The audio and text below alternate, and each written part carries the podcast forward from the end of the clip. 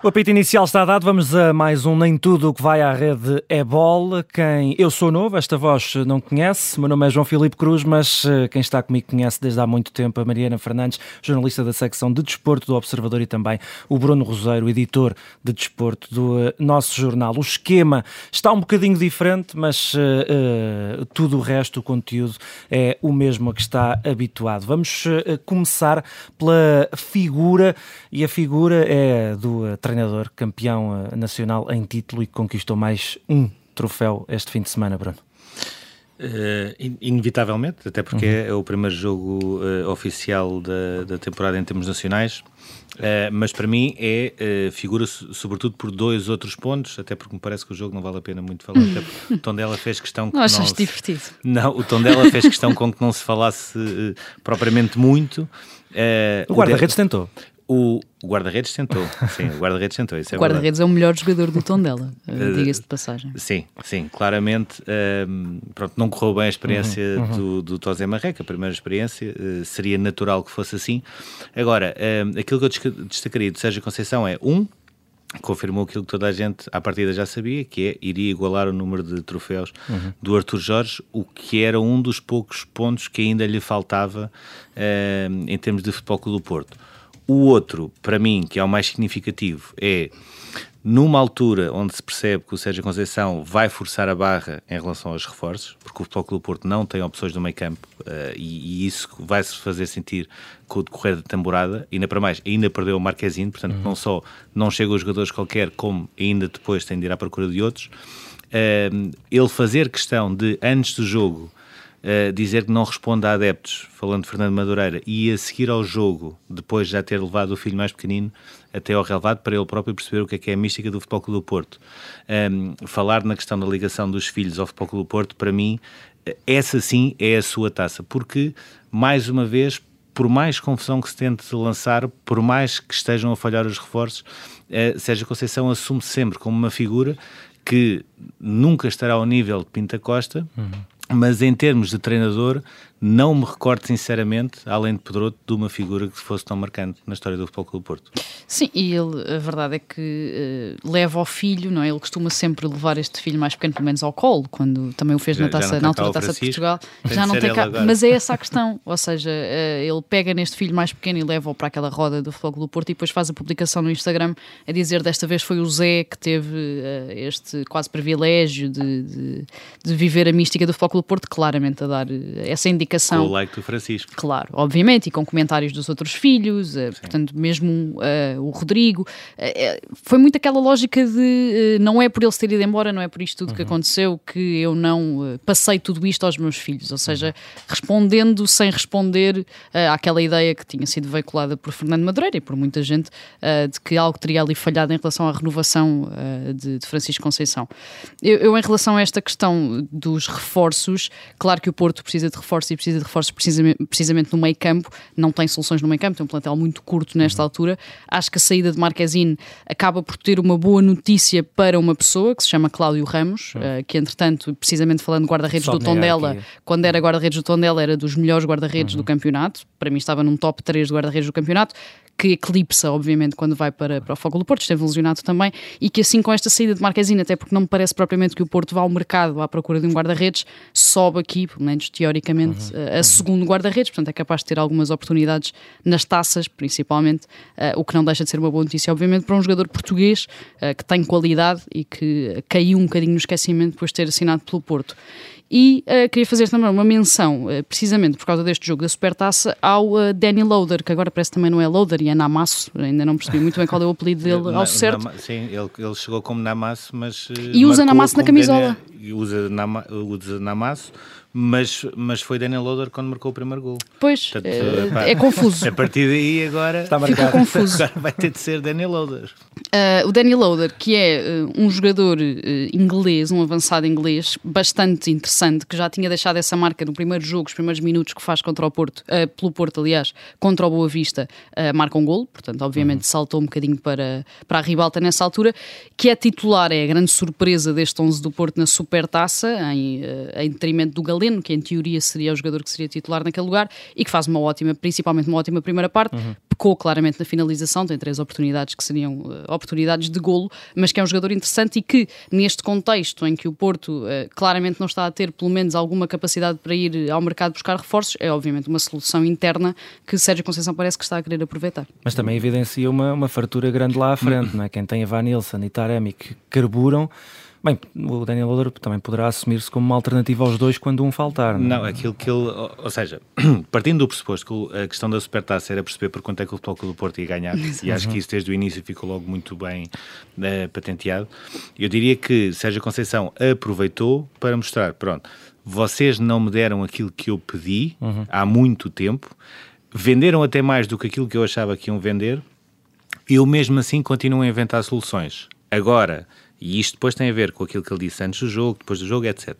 Ele mostrou duas coisas. Um, uh, se querem que eu continue a inventar soluções, mesmo perante as falhas que existem no plantel, uh, não pode haver publicações como aquela que houve do Fernando Madureira, que já pediu desculpa N vezes, mas mesmo assim uh, foi visado indiretamente antes e depois do jogo. E uma outra coisa que, naquela altura onde se especulou se, ele tinha, se o Sérgio Conceição tinha apresentado demissão, etc., que foi algo uh, que o marcou também, que foi informações uh, que surgiram uh, em alguma imprensa e que davam conta de que teria sido o Luciano Donofrio a dizer a Francisco uhum. Conceição para não renovar. Não renovar. Uhum. Como Sérgio Conceição imagina de onde essas informações podem ter partido e como não gostou porque é uma pessoa próxima e porque a decisão foi única e exclusivamente do Francisco Conceição, que em janeiro também tinha tido a oportunidade para sair, mas aí, falando com a administração, pai barra treinador, uhum. percebeu que o melhor era ficar, agora queria mesmo sair, era vontade dele, um, e Sérgio Conceição aproveitou também para, para uh, digamos assim, uh, responder a tudo isto e dizer, ok, eu trabalho com o que tenho, quero mais, mas pelo menos não façam determinadas coisas. E foi uhum. isso que me parece que aconteceu. Uhum. Vamos uh, continuar a falar de futebol porque temos um número 87.192 e eu presumo que sejam cadeiras ocupadas num estádio repleto para ver uma final de um europeu feminino que bateu vários recordes e presumo eu, a história. Sim, eh, eu prefiro até eh, lembrar que esta final do Europeu Feminino, deste Inglaterra-Suécia, eh, foi, ou seja, superou o recorde numa final uhum. europeia de seleções que vinha desde 1964, quando a Espanha na altura ganhou em casa a União Soviética, quando o estádio tinha 70, mais de 79 mil pessoas. Fez muita comparação com o Europeu do ano passado, por ser uhum. no mesmo sítio e por ter também Inglaterra. Acho que é uma comparação um bocadinho injusta na medida em que o Wembley nessa altura estava reduzido a 75% Sim. da lotação uhum. devido à pandemia. Uh, portanto, a verdade é que, obviamente, uh, e aqui não tirando mérito ao futebol feminino, obviamente que se nessa altura uh, o Wembley também pudesse levar estas 87.192 pessoas, também teria levado. Isso, e se calhar levou com aqueles que entraram. Sim, também é verdade. que subiram as grades, etc. Mas, enfim. Ora, não obstante, aquilo que acontece não só nesta final, mas neste Europeu de Futebol Feminino, é extraordinário, tal como também era expectável. Ou seja, toda a gente estava à espera que este europeu batesse todos os recordes de assistência. Uhum. Bateu, foi o europeu uh, de futebol feminino mais visto de sempre, foi, teve mais do dobro dos espectadores do último europeu uh, de 2017 nos Países Baixos, que já tinha na altura uh, quebrado este recorde. Portanto, é obviamente uma modalidade que está, uma vertente de uma modalidade que está em crescendo, que continua em crescendo. esta semana também a Federação Portuguesa de Futebol acaba por anunciar que vai fazer um maior investimento de sempre no futebol feminino, vai colocar 9 milhões de euros do orçamento entre as seleções e uhum. também os fundos em relação às competições, portanto, de apoio às competições. Eh, foi um europeu histórico, obviamente, não só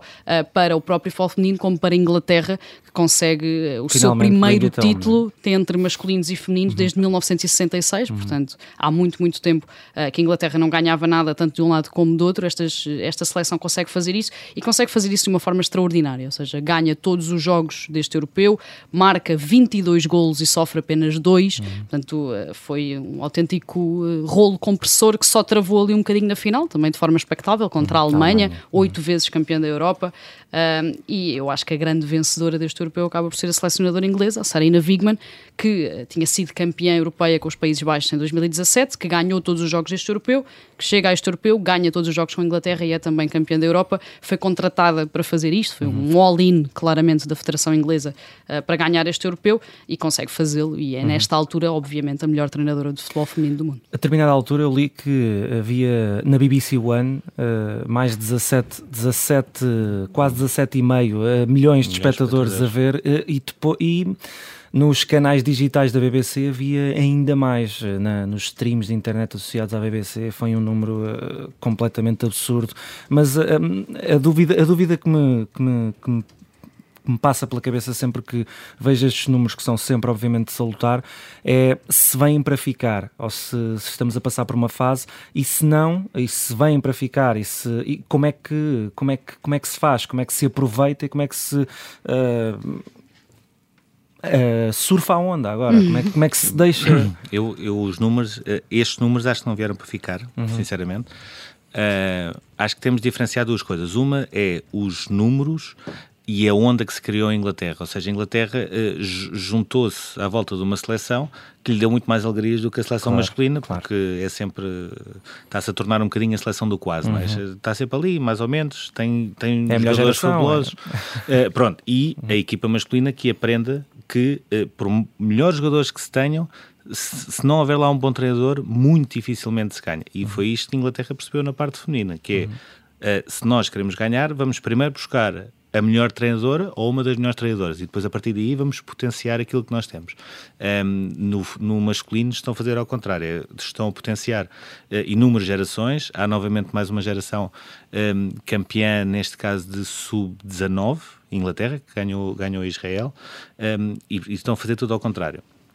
Ainda assim, há uma parte aqui que eu gostava de tirar, que é o capital do desporto feminino, porque isto coincide com o final do Tour, que uhum. foi ganho novamente pela. Novamente não, foi a primeira vez, mas já tinha ganho também o giro Annemiek van Vleuten. Uh, os, os Países Baixos, tudo o que é ciclismo tem uma tradição grande. Agora, uh, é bom começarmos a perceber que começa a haver finalmente uh, equidade a nível de competição. Ou uhum. seja, o Tour não são três semanas, como o masculino é uma semana também nunca poderemos comparar o tipo de dificuldades que o Tour uh, terá em termos masculinos e femininos. Agora, aquilo que nós podemos fazer é caminhar para perceber o contexto de cada uma delas e potenciar isso mesmo. E a, a nota uh, final que fica, que eu acho também um dado importante, é os Jogos da Commonwealth, que estão agora a realizar-se em Birmingham, que eu continuo sem perceber como é que este calendário está tudo misturado. Houve agora mundiais de atletismo, vai haver europeus, agora metem aqui os Jogos da Commonwealth, que foi sobretudo eh, para nos entristecer e para perceber que o Adam Peaty uh, que nós conhecíamos acabou, porque não, já não é a mesma coisa. Uh, mas há mais medalhas para distribuir no feminino do que no masculino, e eu acho que isso também tem. Uh, é mais um ponto importante. Ou seja, os números, se calhar, são difíceis de repetir, porque isto foi um happening em Inglaterra. Uhum. Acho que as condições que estão a ser criadas para haver cada vez maior equidade e cada vez maior interesse nessa equidade, acho que estas bases são importantes. Vamos arrumar a bola de futebol e vamos para as pistas de Tartan uh, e não só. E uh, temos a nossa citação do episódio desta semana e é a seguinte: temos de escolher se queremos mais pichardos e mais atletismo internacional ou se queremos que a Federação continue a montar o circo e nós somos os palhaços. Quem disse isto? Ana Oliveira, responsável do atletismo do Benfica, eh, e eu gostava de, de, olhar para isto duas vertentes. primeira vertente, que eu acho que até deve ser aquela que mais interessa, portanto, fugindo a todas as clubites não é normal entre um campeonato do mundo e um campeonato da Europa, que vai começar a meio de agosto, haver um campeonato nacional de clubes. E daí que as pessoas estranhem muito. Uh, o, o Pichardo faz 16,62. Portanto, uhum. quando estamos a falar de alguém que está a treinar e está a ter salto para, para passar os 18, uhum. uh, andar a fazer 16,62 é uma coisa que não faz sentido. Depois, uma segunda parte, e que tem a ver com, aí sim, com a parte das clubites, que são as acusações dos dois lados. Ou seja, o Benfica queixa-se que o Sporting aproveitou o estatuto de refugiado que foi concedido aos atletas ucranianos para, basicamente, numa semana chegarem, serem uh, considerados refugiados e poderem reforçar a equipa do Sporting sem queimar a vaga de estrangeiros. Uh, o Sporting, por sua vez, queixa-se da questão do Reiner Mena e do Roger Iribarne, que são dois, dois cubanos que hum, provavelmente muito em breve terão nacionalidade portuguesa e que supostamente não deveriam ainda contar uhum. uh, com esse estatuto, uh, porque não têm uh, estatuto de reciprocidade no âmbito da cidadania, seja lá o que isso quer dizer. um, mas, continuamos nestas guerras e, e, não percebemos numa coisa que é. Uh, uma coisa é discutir o Nacional de Clubes e é bom haver um Nacional de Clubes masculino uh, a acabar com os mesmos pontos e com o Benfica a ganhar, neste caso, por ter mais vitórias individuais. Outra coisa é quando são questões que podem interferir e podem melhorar a Federação uh, de Atletismo e as condições dos nossos atletas e a capacidade de irmos buscar medalhas lá fora, não pode haver Benfica, Sporting, uhum. Porto, whatever. Tem de haver apenas isso ao Portugal. E é isso é que eu acho que as nossas mentes ainda não começaram a perceber uh, e por isso é que muitas vezes são palhaçadas. Uhum. Exatamente. Não, e, e deixa-me só acrescentar que isto acaba, entristece-me um bocadinho, porque a verdade, e lembro perfeitamente quando começou, se calhar umas semanas depois de, de, de começar a invasão da, Rússia, a invasão da Ucrânia por parte da Rússia, uh, nós aqui no programa discutimos precisamente o facto de ser, uh, por péssimos motivos, obviamente, mas de ser uma porta que acaba, acabava por abrir-se para eventuais atletas, que acabou por acontecer, como temos estes exemplos, eventuais atletas ucranianos que olhavam para Portugal como um sítio onde podiam continuar a crescer, continuar a praticar os seus desportos e eventualmente competir por Portugal. Uh, e, e entristece-me um bocadinho que em vez de se aproveitar essas oportunidades da forma certa, que se criem problemas a partir dessa oportunidade. Ou seja, uhum. em vez de aproveitarmos estes atletas que de facto uh, tiveram este infortúnio gigantesco de ver o seu país ser invadido por outro e de encontrarem em Portugal, neste caso no Benfica, neste caso no Sporting, aliás, esta oportunidade, acabemos por entrar em guerrinhas e entrar em clubites ao invés de aproveitar e também de caminhar a, onda uh, destes atletas que têm aqui essa segunda oportunidade. Ainda nos resta um minutinho para eh, responder, ou, aliás, para não responder, porque é uma pergunta que basicamente está à espera de resposta, que é como vai ficar o ciclismo em Portugal depois da saída da W52? Sim, porque há um outro lado no meio desta história. Uh, a mim parecia-me eh, lógico que o Futebol do, a W52, o Futebol Clube do Porto, não participasse na volta a Portugal, sobretudo depois da suspensão de oito corredores, ou seja, não é pelo facto de Diante Quintanilha ir à Espanha contratar sub-23 bascos uh, para reforçar os três elementos que havia do Futebol Clube do Porto, um deles, uh, que até era um potencial candidato, que era o Amar Antunes, uh, não era por isso que tudo o resto devia ser apagado, e como é óbvio, parece-me que um, a suspensão da licença por parte da UCI e a suspensão do contrato por parte do Futebol Clube do Porto era uma coisa óbvia. Agora, há um outro lado que ninguém está a olhar para já, lá está, mais uma vez, porquê? Clubite. A W52 foi a marca que mais investiu no ciclismo nacional nos últimos tempos. Também ganhou, mas foi a que mais investiu. Um, a partir do momento em que não houver W52 e tendo em conta a recessão que nós estamos a entrar, nós estamos a correr o risco, se não começarmos já a pensar uh, seriamente nisso, de começar a ter expoentes máximos como não tínhamos há muito tempo lá fora, como o João Almeida, o Ruben uhum. Guerreiro, o Nelson Oliveira, etc. E depois cá dentro não termos sequer aquele pequeno patrocínio que com a recessão claramente se vai ressentir uh, e vai deixar de entrar neste tipo de, de, de projetos uh, e o nosso ciclismo nacional vai ter tendência a ficar cada vez mais diminuto. E é bom que as pessoas percebam isto, ou seja, uma coisa é este caso, outra coisa é o ciclismo nacional enquanto um todo. Temos um adepto do Futebol do Porto e um adepto adepto do Sporting, Luís Pinto Coelho e João Castro, eh, de certeza que estará habituado a ouvi-los nas nossas emissões especiais de desporto. Falta-nos o João Pinto, meus amigos, mas eh, com certeza que vão conseguir falar sobre ele ou sobre o seu Benfica, pelo menos do ponto de vista dos eh, adeptos. Sejam bem-vindos, boa tarde. Se calhar damos fazemos a guarda de honra ao campeão em título e começamos pelo Luís Pinto Coelho. Uh, Luís, um, esta, um, só, só, só se estreia o Futebol do Porto neste fim de semana.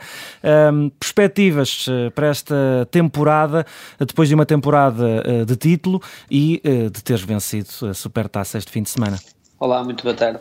Ah, começou bem a época com a conquista da Supertaça, é logo importante. Ah, estou otimista, eu penso que o Porto parte como principal favorito, mantém o treinador, faz, faz muitas épocas. Ah, é evidente que a equipa perdeu dois titulares ah, importantes e mais dois excelentes também que eram bastante importantes no grupo, mas penso que até 31 de agosto ainda chegará mais um ou dois reforços e eu acho que a maior, a maior valia deste Porto é mesmo o seu treinador. Uh, e eu acho que faz, tem feito a diferença e acho que mais uma vez esta época pode fazer a diferença novamente. Luís, eu tenho só aqui, tenho duas questões numa só. Uma é quantos Danny Loaders é que, é que podemos esperar do Futebol Clube do Porto esta época? Que já se percebeu mais uma vez, Sérgio Conceição inventou, entre aspas, mais um, mais um reforço e mais um jogador que pode, pode acrescentar qualidade na frente. E ao mesmo tempo, um, o, o que é que, o, o, qual é a importância que o Futebol Clube do Porto tem do Otávio, que é um jogador que não jogou a Supertaça, mas não, nunca nos podemos esquecer dele, um, e uh, o, que posição é que Otávio pode ocupar no Futebol Clube do Porto, neste Futebol Clube do Porto? Eu acho que o Otávio, aos olhos do, do Sérgio Conceição, é o jogador mais importante da equipa. É, eu acho que, até pelo esforço financeiro que foi feito para manter o Otávio, percebe-se que, que é, um, é, um, jogador imprescindível para, para o treinador e acredito que, que esta época vai jogar mais no corredor central, eh, até pela falta de Vitinha, eh, eu acho que vai ser mais utilizado no corredor central. O Porto também mudou um pouco o seu sistema tático eh, e acredito que, que vai jogar mais no corredor central. Relativamente aos jovens, eu acho que o Daniel Loader pode ser um jogador bastante utilizado e, e com alguma preponderância. e também destacaria Gonçalo Borges, que eu acho que é um jogador que pode aparecer esta época até porque também saiu o Francisco Conceição e ele ganhou um, um, pouco mais de espaço para poder crescer na equipa principal e apostaria que neste jovem também, que é muito talentoso e que pode aparecer na primeira equipa do Porto. Luís, e assim sendo, neste caso abrindo também a conversa uh, aos dois e também ao João, olhando para as saídas do Floco do Porto, para as saídas também, uh, neste caso a saída do Sporting, para a forma como as duas equipas reforçaram e se estão a reforçar, quem é que nesta altura é, parte na pole position, quem é o favorito para ganhar o campeonato? Eu acho que é o Porto, eh, porque além de ser o campeão, mantém o treinador, perdeu dois titulares, o Sporting também mantém o treinador, também perde um titular e um jogador muito importante também como era Palhinha, e parece-me aqui que os dois partem um pouco à frente do Benfica, porque o Benfica muda treinador, está a fazer uma grande revolução no plantel, por isso acho que o Porto com uma certa vantagem, uma pequena vantagem sobre o Sporting e os dois sobre, com alguma vantagem sobre o Benfica. E tu, João? Olá, boa tarde. Um, sim, eu concordo com o Luís, o Porto parte um bocadinho à, frente, um, e é até bom que parta um bocadinho à frente, com mais pressão em cima uh, do que propriamente o Sporting. O Sporting mantém basicamente a estrutura, se o Palhinha, se o Sarabia também. É importante frisar que teve, tem, teve muita importância o ano passado.